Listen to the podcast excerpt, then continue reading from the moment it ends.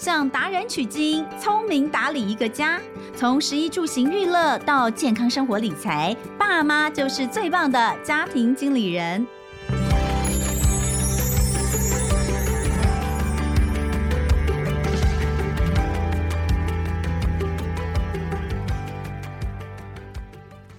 大家好，欢迎收听《亲子天下家庭机灵人》，我是主持人萧同文。说到一个家庭的经营，真的是非常非常的不容易啊。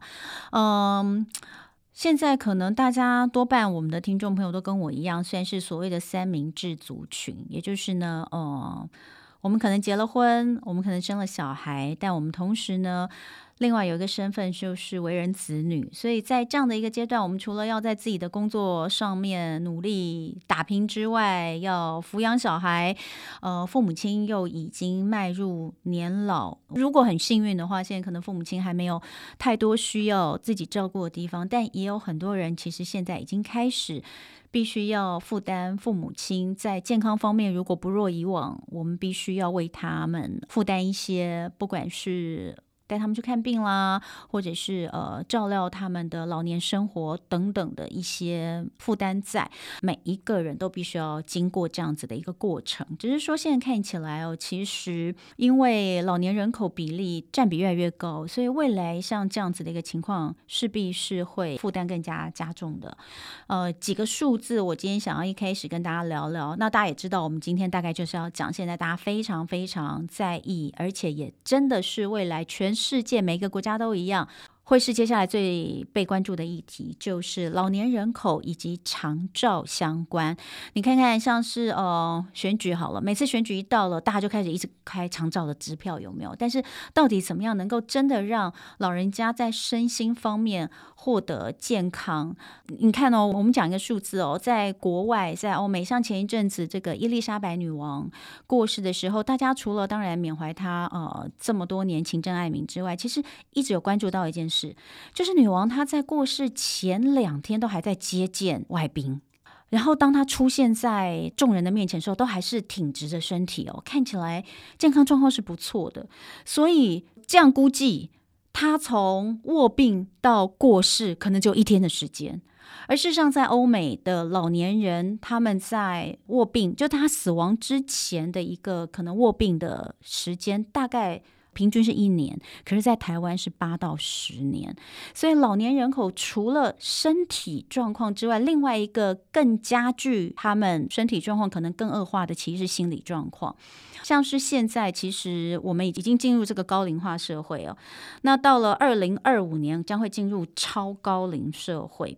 那呃，跟大家讲一个数字哦，也就是说呢，在呃二零二五年超高龄社会之后，接下来我们会面临到二零二八年，也不过就是几年之后，我们的人口红利会消失。什么叫人口红利会消失？就是工作年龄人口会占总人口比率低于三分之二。换句话说，就是幼年跟老年这些没有办法工作的年龄人口，他们是必须要依赖抚养的这些。人数会超过三分之一。我们每一个人都希望能够健健康康的。如果我们今天我们的父母是健康的，其实对我们来说，我们的压力会减少非常非常多，对不对？所以在今天哦，我们就很开心，呃，要邀请到这位医师，他其实长时间都在关注长辈的照顾，尤其是心灵方面的一个照顾。那我们就来看看，一直出现在我们周遭，甚至出现在我们自己家里，有没有觉得？爸爸妈妈年老之后，好像情绪都不太好，好像特别容易有忧郁的状况，甚至可能跟他们年轻的时候差很多。到底我们应该怎么样来帮助他们，或是怎么样来关注哦？今天我们的来宾就是呃振兴医院荧光学院主任袁伟医师，欢迎袁医师。彤雯你好，各位家庭经理人的听众朋友，大家好。好，袁医师，刚刚其实我们讲到蛮多，其实还有更多那个很可怕的数字。我想说算了，就不要讲了，因为越听越可怕。但是呃，高龄人口越来越多，那呃每一个呃工作人口，就像我们青壮年人口，其实未来要负担照顾长辈的比例，其实是越来越增加。那我们都会希望爸爸妈妈身心健康。其实有的时候你会觉得哇，呃，身跟心好像真的是。扣在一起，息息相关的。那天在跟这个失智症协会的这个理事长聊天的时候，他就问我一个问题，他说：“童文啊，他说你觉得照顾失能的长辈跟照顾失智的长辈哪一个比较辛苦？”你知道，我想半天。然后他就说，根据他们的了解，因为他们很多失智症的这个家庭，那失智长辈有时候也会同时有失能的状况哦。他说他们觉得可能失智。更辛苦一点，因为失能长辈，也许他躺在那里，我至少不用担心他跑掉不见。可是失智长辈会哦。那现在的人可能也越来越担心，就是失智的一个状况，因为也确实是增加。但其实，在失智之前，可能会先出现情绪不稳、焦虑、忧郁。到底高龄退化是不是我们刚所讲的这些都算在在内呢？高龄退化有身体跟脑部的嘛，嗯，心理的也是。那事实上，啊，所谓的心理的调试、忧郁、克服忧郁等等，其实也需要靠脑部啦。其实常讲退化，常常是一起的。我们就来聊聊高龄退化好了。高龄退化，我们常见的几种状况，因为您自己其实是精神科医师，嗯，那现在在医院也是在身心科看诊，那所以呃，如果我们要讲高龄退化，通常会包含哪些状况？你知道，有的时候我们其实可能不是很清楚长辈到底是什么，他到底是忧郁呢，还是他现在是这个记忆力衰退呢，还是怎么回事？情绪为什么会不稳定呢？等等的，就是说我们好像不太能够分辨。那如果说在临床上你们看到的状况常常有哪些呢？通常会聊到身心科，大概会遇到，因为我们是老年身心科嘛，所以会遇到常常是失智，嗯、还有失智合并的一些情绪问题或者是行为问题。刚刚你说到理事长说失智好像比较难照顾，一个是会乱跑，一个是有时候失智症会怀疑东怀疑西嘛，觉得媳妇偷了他东西啊，外佣偷了他东西，要把外佣赶走，但他又不能独立生活，好，或是怀疑九十几岁怀疑另外一半去偷人和攻击等等。所以他还有一些行为很难照顾，有一些妄想难照顾。那失症的同时，他大概四十几 percent、五十 percent 的人会合并忧郁症。那忧郁的时候，就会有很多的负面的言语，那种负能量很强哦，我就说不想活啦，或者是呃不吃东西啊，就是你会整体的担心他，他应该健康，不是这样生活，但他就是做不到。所以呃，常常看到病人是这些状况。那当然还有一些很轻症的啦，就是呃失眠。他是因为失眠来看，结果一看，他后面问题好多。他失眠是他整天都没有动，白天都爱度孤，所以晚上睡不着，也没晒太阳，也没动，所以便秘，然后也没有好好吃东西。然后他说他不出是因为身体痛，身体没有力，整天都很疲倦，也没办法走，走了就背痛、膝盖痛。那这个他在说的这个过程，他来是失眠没有错。嗯，他说的过程，这个无力啊，走路走一走就累啊。甚至最近体重莫名其妙就掉啦，哦，整天都疲倦呐，然后几乎都不动。他其实在讲的是另外一个东西，叫做衰弱症候群。那这个衰弱症候群是很隐形的一个东西，它好像存在在很多的长辈身上，但是呃，很多人不会注意到，家人也不会注意到，就啊，老了就是这样。但是老了其实可以不要这样，呃，要花一些努力去克服它。那我想请问哦，比如说像这个衰弱症候群，它到底是生理先出现衰弱的状况，然后导致他的呃在心理上就是对自己更加没有信心，然后更觉得啊一切事情就了无生趣，还是心理先开始影响生理啊？研究上发现他们两个可以互为因果，事实上真的也很难说到底是单独谁造成的谁。或者甚至是你说身体的很多神经，其实是大脑的神经元在控制的嘛。所以当大脑不不好的时候，它对周遭的这些控制也不好，对大脑情绪的调整，对记忆力的这部分，通通都一起不好。嗯，不过研究认为他们是会互相影响。我想也不难理解。当我们忧郁的时候，其实人就不想动，不想吃，不动不吃，体力就不会好啊。那一段时间你不动了，你整个人肌力就衰退，很快哦，不用很久，你两个礼拜、一个月就可以差很多。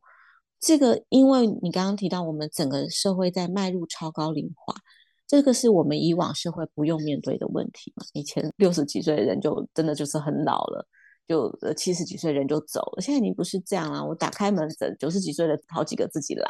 但是这个衰弱症候群会随着年纪，如果我们不特别去努力，会随着年龄共存，就就会出现。所以，我们其实要有意识到这件事情，然后去努力去对抗这件事情。那忧郁也是一样的。嗯，因为你有提到说这个衰弱症候群，它跟老年忧郁的共病性高，也就是互相是对方的危险因子。是，嗯，以你现在目前在门诊看到的状况，因为其实我们知道到身心科就诊，其实有年轻人啊，甚至有未成年的也有，对不对？嗯嗯、那但是如果说以老年身心科来看的话，到底是哪一个比较多啊？还是基本上都会共同出现？你说衰弱症候群还是？忧郁症这两个比较是不是？两个，对对对，两个比较。呃，我其实真的没有办法说谁比较多哎、欸，嗯、因为他可能是因为忧郁来没有错，但是我普遍看过去，几乎都刚刚我讲五个症状嘛，你满三个就已经是危险了，随便抓三个都有。那当然，因为老人忧郁其实本身就会合并很多症状，是跟这个相共存的，没力啊、疲倦啊、没有活动力啊、老人家不爱吃、体重掉啊。所以好难分得开，所以真的共病非常高。对啊，所以像你刚刚有讲到失智，现在失智症真的是呃蛮大的一个问题。那除了说老年的失智之外，嗯、当然还有一些因为外伤，可能比较年轻的就失智的，嗯、呃，甚至六十岁、五十几岁，这时候算是比较早。但是呃，你刚刚讲，比如说他会妄想这些东西，像我身边我有个朋友就是这样子啊，嗯、他就说他的爷爷奶奶哦，奶奶失智了，嗯、可是爷爷一直以来都是。最照顾奶奶的人，然后最爱奶奶的人，结果、奶奶后来失智之后，到最后不认得爷爷，然后还觉得爷爷害了他的父母亲，他觉得爷爷杀了他的爸爸，就不知道为什么会有这样妄想，就到最后爷爷忧郁症了，因为爷爷就是。他走心了，他即便知道自己的另外一半是因为失智导致这样的状况，可他没有办法接受，他自己也是一个老人呢、所以就变成他开始出现忧郁症状，然后他也不想出门，然后整个人就是变得很消沉，所以像这些事情。呃，其实很可怕的，就当我们看到、当我们听到、当我们感受到的时候，我们会觉得很无力，在身边的人。那另一方面呢，还有就是很多老年人会有一种状况哦，像我那天也听一个朋友讲，就是说呢，他妈妈很容易把一些很小的事情放大，可是过去不会这样子。他有一次哦，忧郁症的时候会，对对对，他说有一次哦，嗯、他他在上班的时候，突然间接到他爸爸打电话来，急得要命，嗯、跟他说：“你赶快去这个找你妈妈，你妈妈刚刚去看牙医。”然后他就说。妈妈打电话回来说，呃，可能很严重。那我朋友就问说，怎样严重？他就说，你妈妈说她可能得了口腔癌。然后我我朋友就觉得怎么会呢？因为妈妈没有任何症状，而且妈妈今天不是只是去看一下，就是洗牙还是干嘛吗？怎么会突然间这样？后来我朋友就打个电话去问那个牙医，就牙医就说没有啊。然后搞了半天。就是问了一下妈妈说，你为什么会打电话回家告诉爸爸说你可能得了口腔癌？他说，因为他去看医生的时候，医生问了他一句：“你今天怎么自己一个人来？怎么没有家人陪？”他觉得医生的那个脸看起来哦，像是表示对有严重的，就是看了他之后觉得他好像有什么严重的事情，然后可是因为没有家人来，所以他不好跟当事人讲讲，他就觉得他自己一定是得了重病。对，但这个妈妈真的很有可能忧郁症啦，因为她把事情都往最极端负面的事情想。光是这样，你就可以看得出来，她可能有这样的倾向，对不对？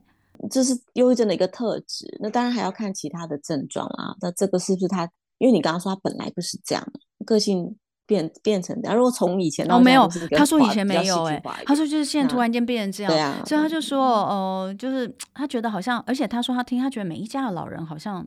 都会有这么一点点，所以感觉这这真的是普很普遍的一种现象。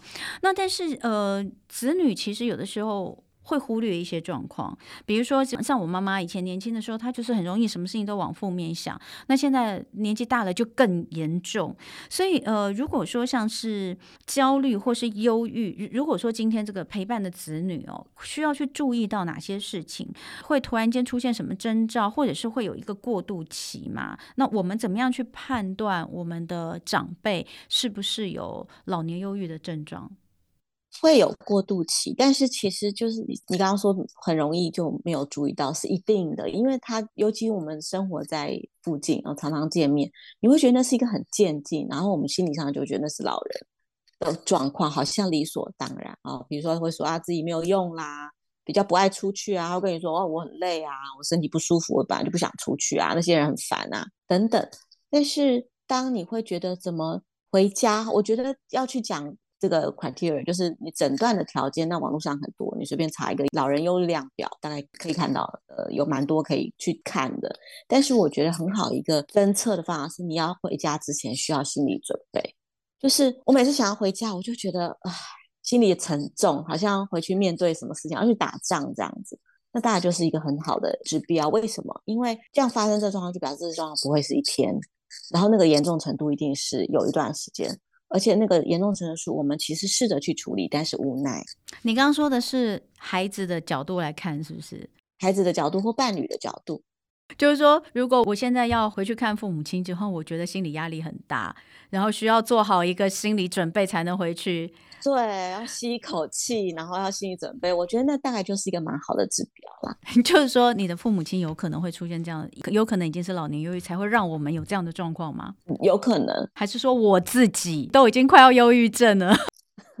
如果自己快忧郁症，你平常就会这样，不用等回爸妈家啊。这样，如果你自己忧郁，回爸妈家，爸妈好，你可能会觉得啊，回去是被照顾的，反而会觉得放松。我觉得很多人可能现在已经在想，然后就觉得天哪，我爸妈应该可能有老年忧郁的症状，这是一个蛮有意思的。哎，真的，袁医师，这个我没有听过，因为就像你讲的，什么忧郁症的量表啊，怎么去看啊，那个我们讲过很多次。可是你这个是从子女的角度来看，我觉得好有感受。呃，当然诊断你怀孕就就带去医院看嘛，但是我觉得那个自己的感受。变得这样子，就是一个蛮好的、蛮准的指标。可是像这样，它是一个过渡期哦。就是说，如果当我们感受到像这样的事情，要把长辈带去看病，其实是蛮困难的，对不对？对，尤其是忧郁的长辈，对身心科就是有很多的负面的想法。我觉得不能怪他们，我们的成长的年代，我们知道什么叫情绪。我们小时候看过《EQ》这本书嘛，我们知道什么叫情绪控制啊，情绪调控啊。我们已经长大的过程，已经在学忧郁或情绪快乐这件事，他们没有了，所以他们的身心科这件事情，精神科就是很严重才会去看的。那所以他们会阻抗，觉得合理，但是也因为现在的媒体，我觉得这点媒体做得很好啊，就是有很多的不管是文章，老人家都很喜欢看健康文章，呃，文章，然后电视。呃，他们已经在宣导这件事情了。然后，如果他很不愿意，其实他主要在看的医生，包括心脏科，好像我们有些老人他来看是血压控制不下来，明明本来好好的，哎，怎么今年来就是不对劲？好，然后都睡不好，血压一直高，血糖控制不下来，吃也没有吃很多。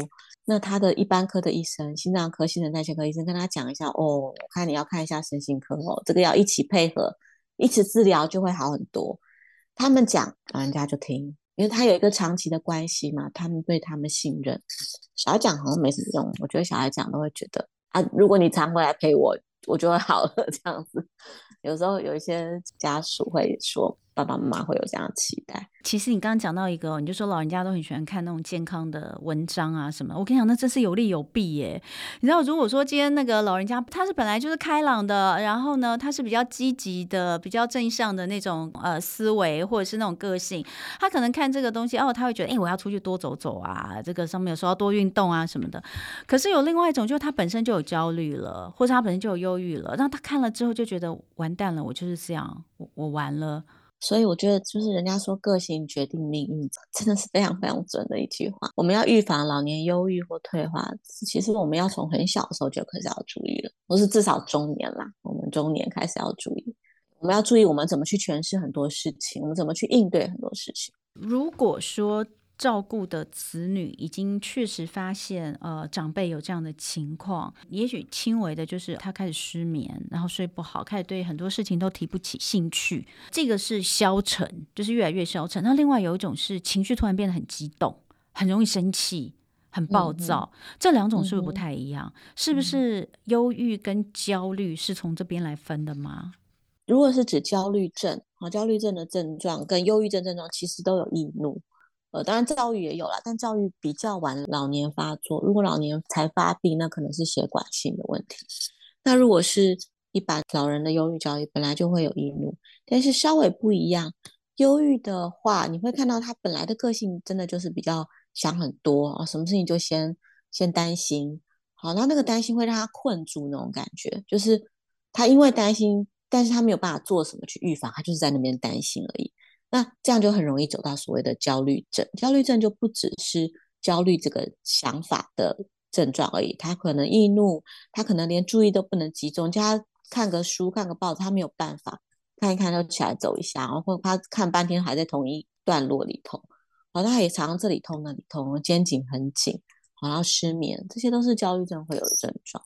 嗯，其实陪伴长辈，我觉得是一个辛苦，当然辛苦是有的，可是我觉得有的时候会让照顾者很无力的一件事情，就是没有可能。长辈的状况好像不见好转，或者是其实它真的是一条蛮漫长的道路。所以很多很多的，比如说像失智症协会啦，或者像很多的一些照顾团体的支持团体，他们有一个很重要一环，其实是在支持照顾者，就是给照顾者呃，不管是在呃身心上面，或者是喘息的空间。从现在开始，长照就是一个非常非常重要的议题。那如果说面对像这样的状况，你看过这么多的长辈朋友，然后带着他们来的子女。或是陪伴者，其实你觉得身为家属可以怎么样去做？就是我们到底应该要怎么做，才能够让自己觉得我又可以帮助到父母亲，可是我又不至于让自己太过痛苦。很很多子女可能会觉得非常痛苦，照顾者非常辛苦，因为就像你说，会是一个长期的过程，然后蛮不容易的时候，有的时候如果关系好，那就算了，就是。呃，关系好，你去照顾起来虽然累，但是你会觉得那是一种互相回馈。但是关系不好的时候，照顾起来就怨怼会比较多。所以照顾者的自我觉察要很重要。比如说，我常常碰到，比如说小孩带妈妈来，他就会一直念妈妈，说你不要想那么多啊，你要怎么样啊，你就是要去参加活动啊，等等哈。但是你如果去问女儿，女儿跟妈个性一模一样。哦，就是其实比较控制比较强啊，然后个性很急啊，然后会想要要求很高，想把什么事情都做好这种。然后就是一个妈妈当初就是这种个性，然后就是后来焦虑症，然后现在有一点退化。然后女儿也想要用同样方法让她变好，然后女儿很辛苦，一直在那边努力，但那个努力好像就在榨那个柠檬里面没有水，然后一直想榨出汁这样子，就就很痛苦这样子。那所以我觉得照顾者第一个就要回来到呃。对自己照顾了，因为你状况不好，所谓的照顾品质也不好，然后呢搞得你累，然后被照顾人也很累，常会这样吵起来，然后被照顾就说那我死一死算了，你也轻松这样子，啊，或者被照顾觉得觉得被羞辱，所以照顾者把自己的状态变好其实很重要。好，那呃怎么变好？就很多的照顾者跟你我一样，就是三明治时代，哦，他夹在中间，所以他不可能只照顾父母亲，他还有小孩。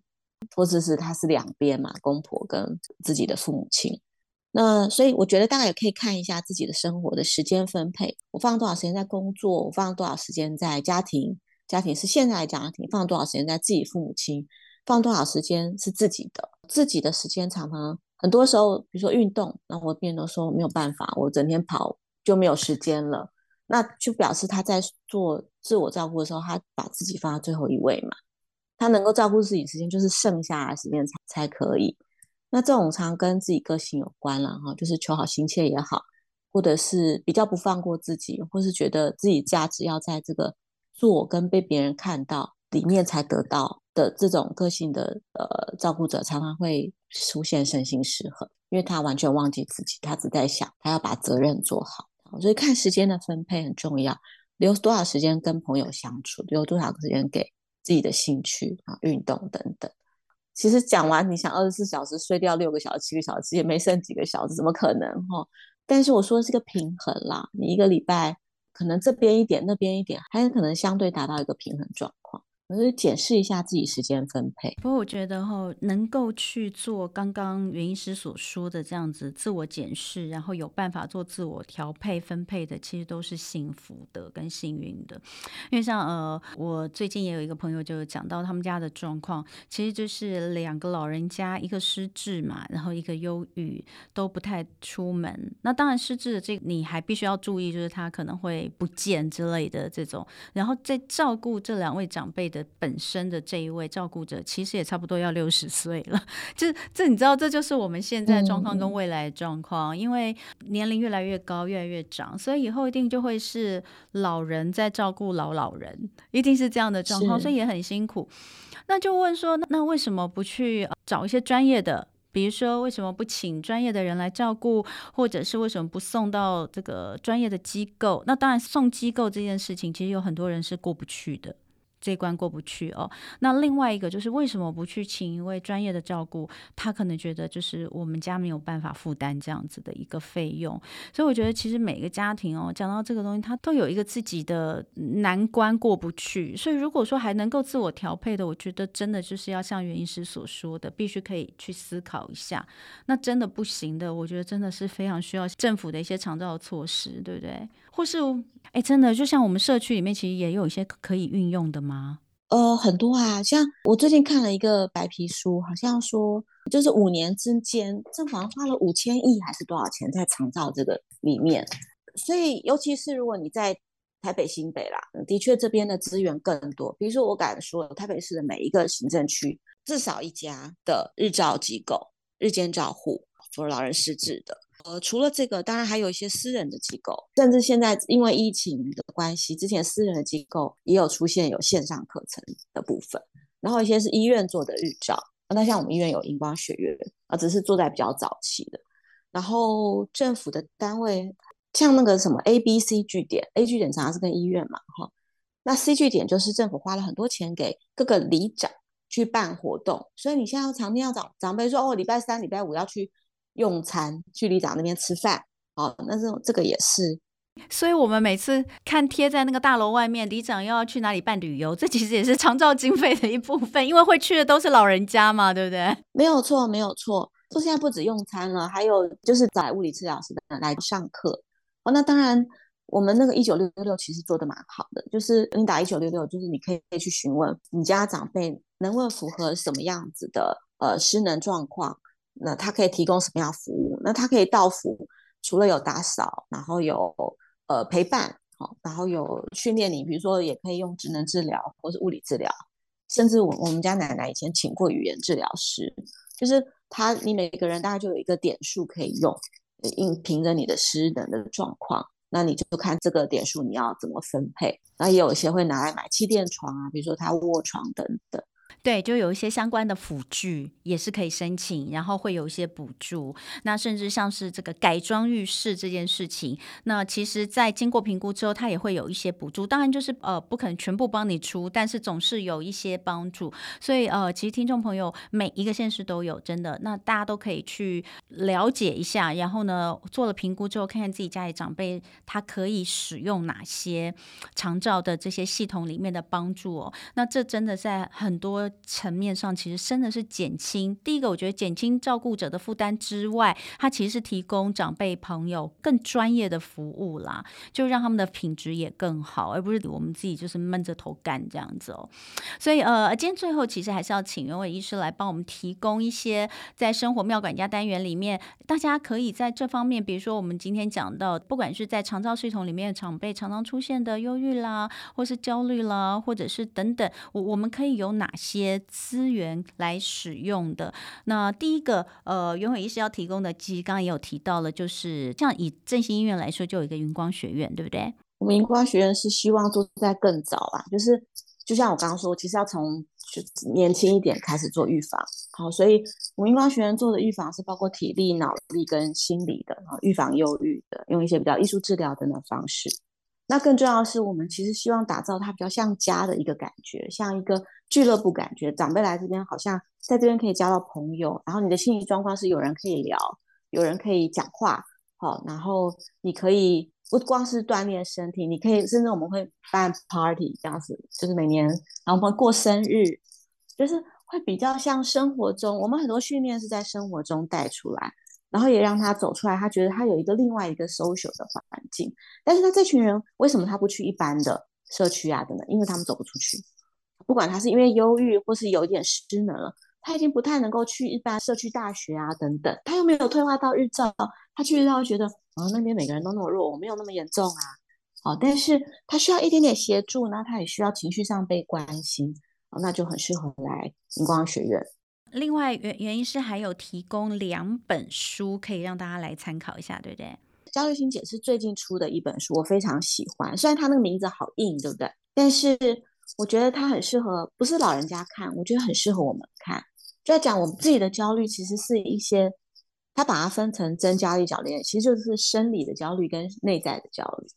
好，那有的时候我们生活的一些习惯，那个是可以可以注意一下，可能会改善生理的焦虑。然后心理焦虑其实是教我们在倾听自己的声音嘛，然后比较接纳自己现有的状态，然后为什么会这样？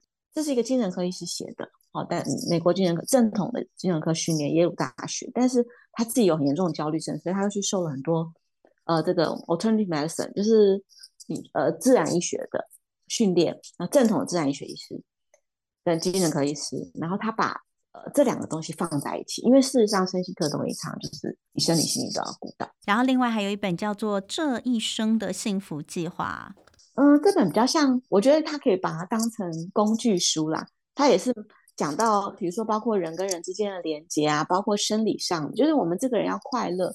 有一段时间，我们什么幸福学、快乐学很红嘛，正向心理学。好，它其实这个就是一个正向心理学的教授写的书吧。他讲的是快的东西不是这么简单达到，但是它是有方法的。那我们有没有？就像我们刚刚说，我们要审视一下自己的时间怎么运用啊？我们有没有照顾自己？它是从呃生活的各个面向去想。哎，那我们做到。这个没有，我觉得它可以当成一个指标，让我们去看一看。呃，那我这里有没有留意到？我那个有没有花时间？如果真的不管，我就是我每天像齿轮一样运作。对不起，我们是不是机器？所以，我如果这样运作，就一定会生病。但是，如果我们愿意照顾自己，把自己当个人生活，我觉得快乐并没有真的那么难。虽然有很多现实的生活是会可能会有一些挫折啊等等，但是我们是可以爬起来。然后另外还有一部韩剧，那呃原因是有推荐这部韩剧，其实很多人看过诶，叫《我的大叔》，我没有看过，他到底在讲什么啊？诶，我觉得他在讲孤单跟人跟人的连接，当然每个人看他可能感受不同啦。嗯，他有点闷刚开始，但是你可以看到主角男女主角他们其实一个比较年轻，一个很老了，然后各有各的生活圈是完全不一样的，但是他们都是很孤单的人。然后，但是里面他你会看到有一个 community，就是有一个社区，他那个社群是这男生的家人哦，有的疯疯癫癫啊，然后呃，有的经济状况也不好啊，但是他们哦，有的开一个酒店，然后晚上大家一起去吃饭。我觉得他在讲那个人跟人的连接，就是即使他都是遇到好多鸟事哦，啊，生活的不顺遂，但是随着那个连接，然后那个女主角当初很孤单嘛，跟他们根本就不是一挂的人。但是他慢慢进入这个连接的时候，我们每个人其实都需要这样子的一个社群的归属，哦，不见得是呃去参加一个什么社团，不不见得，可能就是比如说老友一起变老啦，我们有一些共同的价值观呐、啊，好，那如果没有，可能就是那我们要想办法在哪里找，呃，比如说共同的兴趣啊，哈，然后共同兴趣的时候，你就会找到比较价值观相近的人。那呃，还有那呃两部电影哦，也是袁医师推荐。你看袁医师推荐的东西，其实都蛮蛮好打发时间。就是说，那么可以，我们没有，应该是讲说，应该要让大家可以稍微把注意力。移开了，我觉得这很重要啊。就是我们平常有时候，就是如果我们太专注在长辈身上，或者是长辈又太专注在自己身体身心状况之上，其实你就会更陷入那个困境里面。我们要我们要培养点兴趣，我们去看看剧好，看看电影。那这两部电影其实像《天外奇迹》，真的是经典动画，哎，经典中的经典，非常好看，就可以让人很感动。他其实也在讲孤单跟寻找。其实你看里面那个爷爷，他其实也真的就是老年忧郁症的代表。刚开始很 grumpy 的，脾气超烂的。其实你看以前我们不知道老年忧郁症，我们只觉得那个老人好难搞。但是你看现在呃比较了解，开始像袁医师讲老年忧郁之后，他其实就是老年忧郁症的代表嘛，对不对？但是很幸运啊，电影就是卡通嘛，有一个神经少一条的童子军，硬要跟着他走这个历程，这样子。说真的，如果碰到像这样的长辈，一些天真无邪的孙儿孙女，到底是不是一个解方啊？其实我我自己是蛮长时间小时候跟爷爷奶奶相处，然后那个关系很好，就是很紧密，因为爷爷奶奶不像父母亲有这么多要求嘛。我觉得对孙子来说也很好，对长辈来说当然有新生命啊，这些也都很好。但是我我一向不太鼓励我的病人花太多时间照顾孙子孙女。我比较希望，因为他们在照顾的时候，常常都是他五六十岁的时候，就是我觉得他们应该要开始注意自己身体，去培养自己社群的时候，如果他全部都在照顾，我很多病人都跟我赶时间说：“哎、欸，我三点半要接孙子哦，你早点看我。”这样 就他所有时间是跟着孙子的 schedule 走的这样。那这样子也不是很好，因为他等到他十年照顾孙子大了，孙子上国中了，他已经失去一个很黄金的时期，大家一起退休，一起出去玩，哎，他再回去找那群人，会有一点格格不入。他再回去训练身体，会觉得啊，怎么弱了这么多？但是你比如说假日帮忙啊，然后。儿子媳妇去，女儿去度假啊什么的，偶尔啦，偶尔啦，真的，我觉得孙子孙女要把它当做就是呃调剂，身心的调剂。然后另外还有一部电影是《天伦之旅》，其实应该也就是类似像这样子的一个内容嘛。Robert De Niro 演，他在过世了之后，怎么大家 Christmas 他们 Christmas 都要回一起聚嘛，就像我们过年，怎么都临时给他 cancel 掉，就是就不来了这样子。他就很寂寞，后来他就决定去找小孩。其实很多老人家不会这样做，这是电影，是就是很多人觉得，那我受伤了，那随便你，那就不要再回来好了。就是很多老人家受伤了的反应是这样。那电影里面他就不管，那我去吧，你们不来我去。结果就发现，哎，怎么大家都跟他有点距离？因为以前大家都只敢跟他讲好事，可能爸爸脾气大，爸爸忙啊，所以只敢跟跟爸爸要求成绩啊，就只有好事他会跟父母亲。爸爸说，那就是心里难过啊，有需要啊，就会去跟妈妈说。所以妈妈才是跟他们心里很靠近的人。所以妈妈一旦过世，他们会会不知就就没有觉得，就会觉得回来好像只是一个义务这样子，只是一个形式。然后透过这个之旅，啊，就是跟大家重新在心理上有连接，就接纳到说，哦，孩子其实有其他的面相，然后孩子也看到，哦，父爸爸有不是以前那样高高在上的样子。他有他的兴趣，他有他的特质，重新再认识彼此而靠近。好，你看今天哦，袁医师提供的这个生活妙管家单元，可以帮助大家其实消磨很多时光。就是在你如果沉溺在现在的这种痛苦当中，其实看一看，心情会获得一些疏解。好，所以呃，刚刚这个袁医师提供的这些资讯，还有更多我们亲子天下 Podcast 的一些好书推荐，我们都会放在今天节目下方的资讯栏，你可以看到连结，希望都对大家有帮助。那这集听完，大家一定还会想要听更多跟高龄跟常照相关的题目。